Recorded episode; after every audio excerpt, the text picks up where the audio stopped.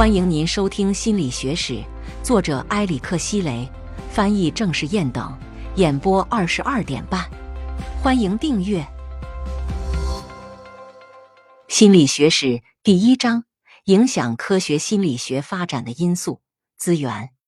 一般来说，特定历史时期和地区所独有的社会、政治和学术氛围，对于心理学学科和心理学知识而言至关重要。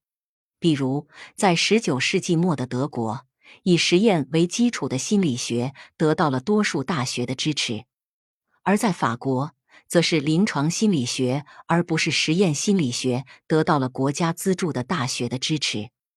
为什么心理学在这两个国家的发展有所不同？至少有三个原因可以帮助我们理解社会和心理学之间这种复杂的互动：一、资源。二、社会气氛；三、学术传统。资源如何影响科学心理学发展？必须有人为研究支付开销，诸如金钱、实验室、器械与教育和培训设施等资源的可用性，对任何一门学科的发展都非常重要。历史显示，以科学为基础的心理学知识。在那些对教育和科学投入大量资源的国家与地区迅速发展。在古希腊，知识的发展与雅典和其他主要城邦的财政富庶分不开。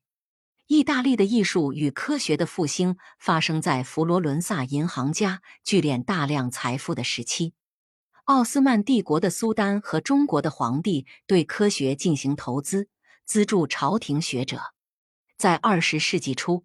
北美地区的财富累积刺激了大学教育的飞速发展，政府的支持和私人的捐赠同样是重要的影响因素。当然，有些研究者不需要来自大学或资源丰富的机构的慷慨资助，以支持他们开展实验或者创造理论。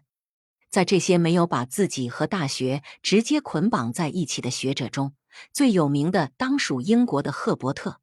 斯宾塞和荷兰的贝内迪克特·斯宾诺莎，德国的赫尔曼·艾宾浩斯实施著名的记忆实验，也是在他成为大学教授之前。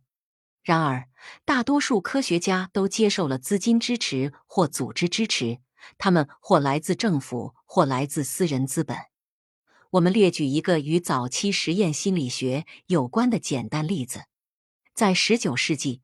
为了研究视觉和听觉阈限，心理学家必须要拥有一间特制的黑暗又安静的房间，以及相对比较昂贵的实验设备。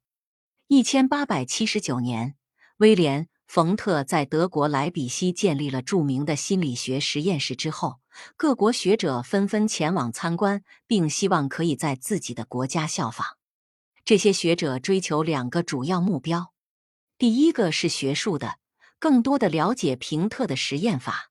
第二个是实际的，在自己的国家筹集资金并创建实验研究设备。